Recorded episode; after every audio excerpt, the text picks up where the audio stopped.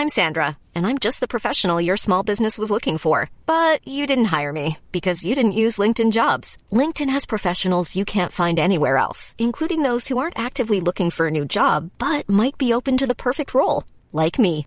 In a given month, over 70% of LinkedIn users don't visit other leading job sites. So if you're not looking on LinkedIn, you'll miss out on great candidates like Sandra. Start hiring professionals like a professional. Post your free job on linkedin.com/people today.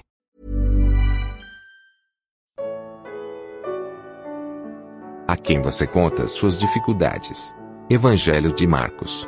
Comentário de Mari Persona. Jesus visita a sogra de Pedro, pois os discípulos lhe falaram a respeito dela, que estava de cama e com febre. Marcos 1:29. Aqueles jovens mal o conhecem e já sabem que podem confiar em Jesus e apresentar a ele as suas dificuldades e as suas necessidades. Quando João Batista foi morto, os seus discípulos sentiram a mesma confiança de compartilhar com Jesus sua dor e seu sofrimento. Foram contar isso a Jesus, nos diz Mateus no capítulo 14, versículo 12. Nós contamos a todo mundo as nossas dificuldades, mas será que nós nos lembramos de contar a Ele, a Jesus? Quem tem muitos amigos pode chegar à ruína, diz Provérbios 18, 24, mas existe amigo mais apegado que um irmão. Esse amigo é Jesus. O mesmo que um dia disse: Venham a mim, todos os que estão cansados e sobrecarregados, e eu vos darei descanso. Mateus 11, 28. Jesus se aproximou da sogra de Pedro e tomou-a pela mão e ajudou-a a, levantar-se. A febre a deixou e ela começou a servi-los. Isso está em Marcos 1, 29 a 31. Eu conheço essa mão. Sim, eu conheço essa mão, porém não do modo como a sogra de Pedro a viu ali. A mão que eu conheço me foi estendida pelo mesmo Jesus quando eu ainda estava perdido.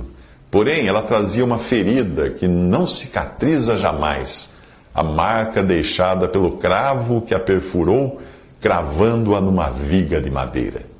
Quando João viu o Cordeiro de Deus no céu, ele o descreveu como havendo sido morto, em Apocalipse 5, 6. Esta é uma das melhores versões, pois no original a ideia é de um cordeiro que acaba de ser ferido de morte. E assim será eternamente com respeito a Cristo. Nenhum de nós terá cicatrizes no céu, exceto Ele.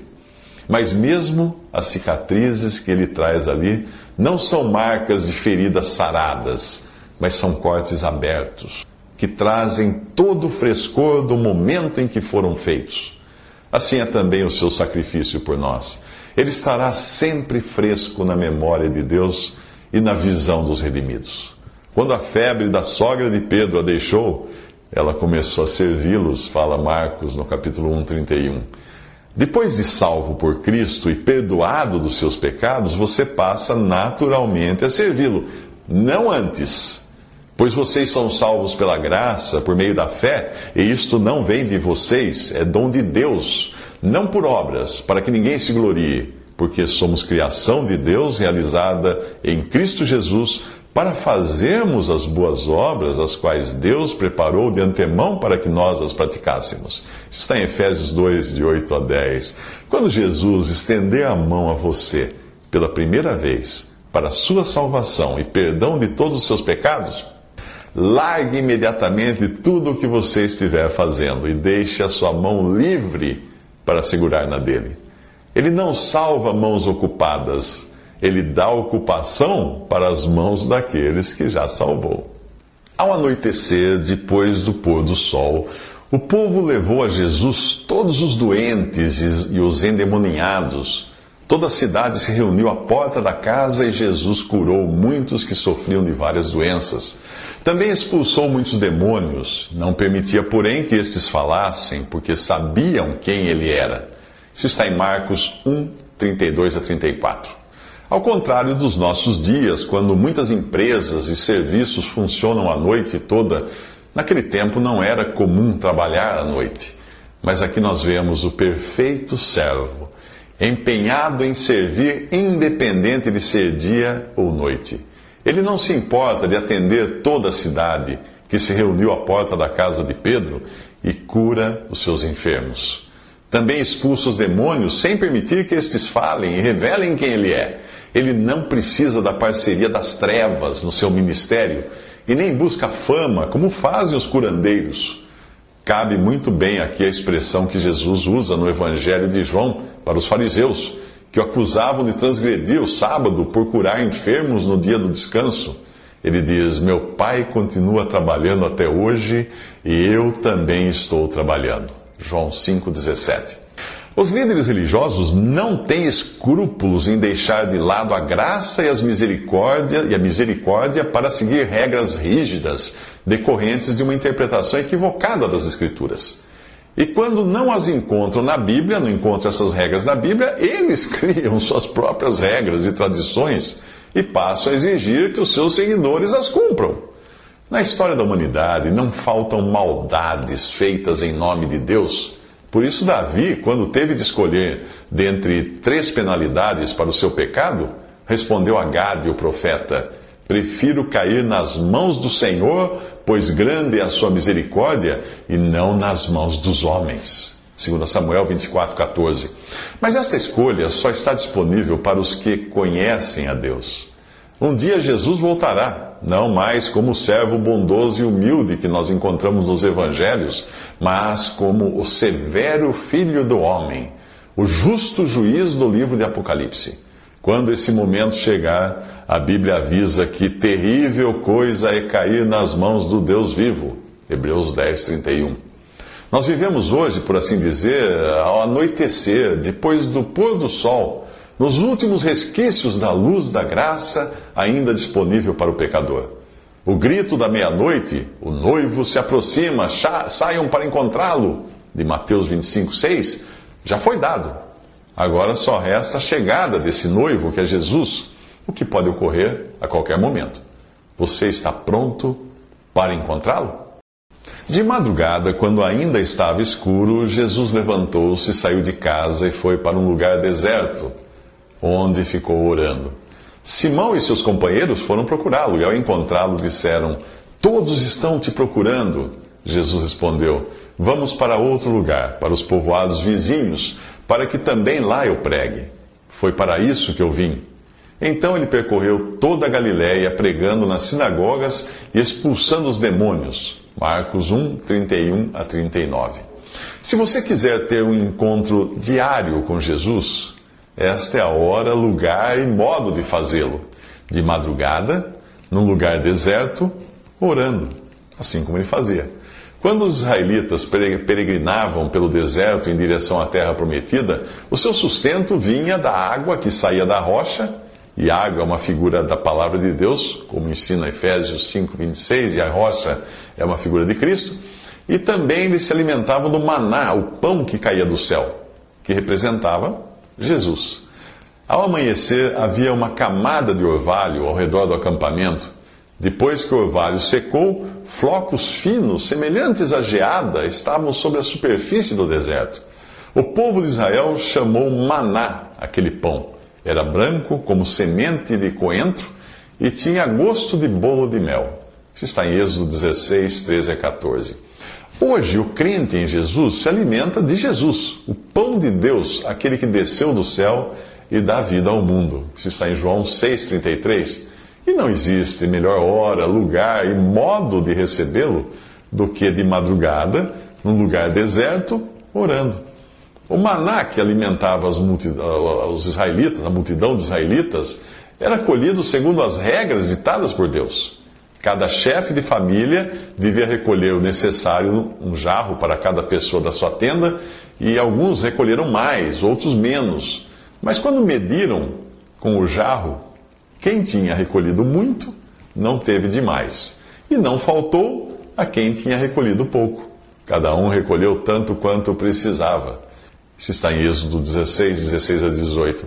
Exceto na sexta-feira, quando podiam recolher o dobro para guardar para o sábado do descanso, quem tentasse guardar algum maná via que logo criava bichos. Ele só era bom se colhido fresco para ser comido a cada manhã. Assim é com a oração e comunhão com Deus. É um exercício diário e a sós com o Pai. Você não pode estocar para usar depois. E deve ser o primeiro exercício do dia, pois quando o sol esquentava, o maná se derretia, diz em Êxodo 16, 21. Não deixe que o sol dos afazeres diários pegue você sem o pão de Deus, sem Jesus, aquele que desceu do céu e dá vida ao mundo, como fala João 6,33. A oração é tudo o que você precisa para se conectar com Deus e receber dele o necessário para aquele dia. Nem mais, nem menos. Nos versículos anteriores desse capítulo 1 de Marcos, nós vimos Jesus de madrugada em um lugar deserto orando. Era assim que ele começava o seu dia e assim que nós devemos começar o nosso, pois logo ficaremos cercados de trabalhos, dificuldades e contaminações. Na Bíblia, a lepra é uma figura do pecado que contamina e é justamente um leproso que agora se aproxima de Jesus suplicando por cura. Ele diz: Se quiseres, podes purificar-me. E cheio de compaixão, Jesus estendeu a mão, tocou nele e disse: Quero, seja purificado. E imediatamente a lepra o deixou e ele foi purificado. Isso está em Marcos 1, versículos 40 ao 42. Na lei que tinha sido dada a Moisés, a pessoa que tocasse um leproso era contaminada. Por isso todos evitavam fazer isso. Mas Jesus é diferente. Apesar de estar aqui na condição humana, ele nasceu sem pecado e sem a possibilidade de pecar ou se contaminar. Ele não apenas tocava o enfermo sem se contaminar, como recebia sobre si as enfermidades daqueles que curava. Porque era isso que cumpria a profecia de Isaías 53,4, que previa assim Certamente ele tomou sobre si as nossas enfermidades e sobre si levou as nossas doenças.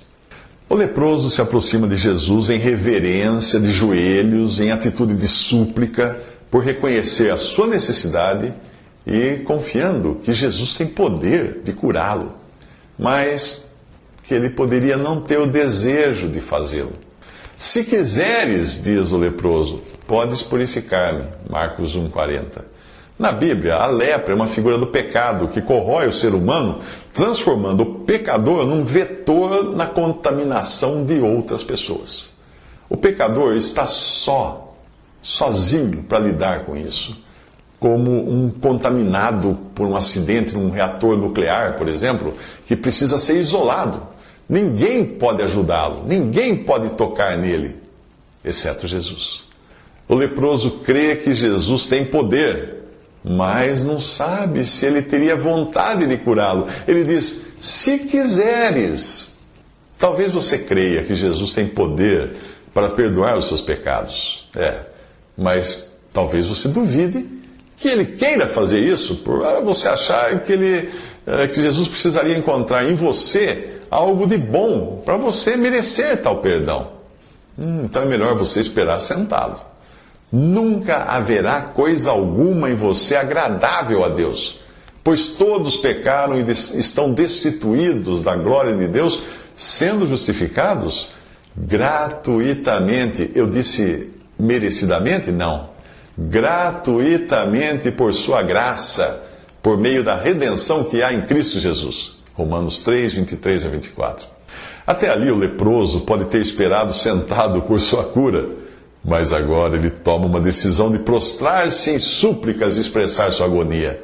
Ele que sabia que Jesus tinha poder para curá-lo, agora descobre que Jesus quer curá-lo. Quero, diz Jesus, seja purificado. Marcos 1,42.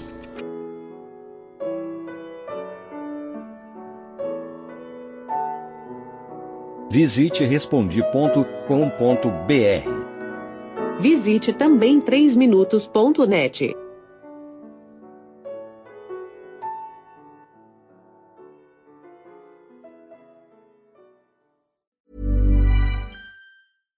Deserves the best, and there's no better place to shop for Mother's Day than Whole Foods Market. They're your destination for unbeatable savings, from premium gifts to show-stopping flowers and irresistible desserts. Start by saving 33% with Prime on all body care and candles. Then get a 15-stem bunch of tulips for just $9.99 each with Prime. Round out Mom's menu with festive rosé, irresistible berry chantilly cake, and more special treats. Come celebrate Mother's Day at Whole Foods Market.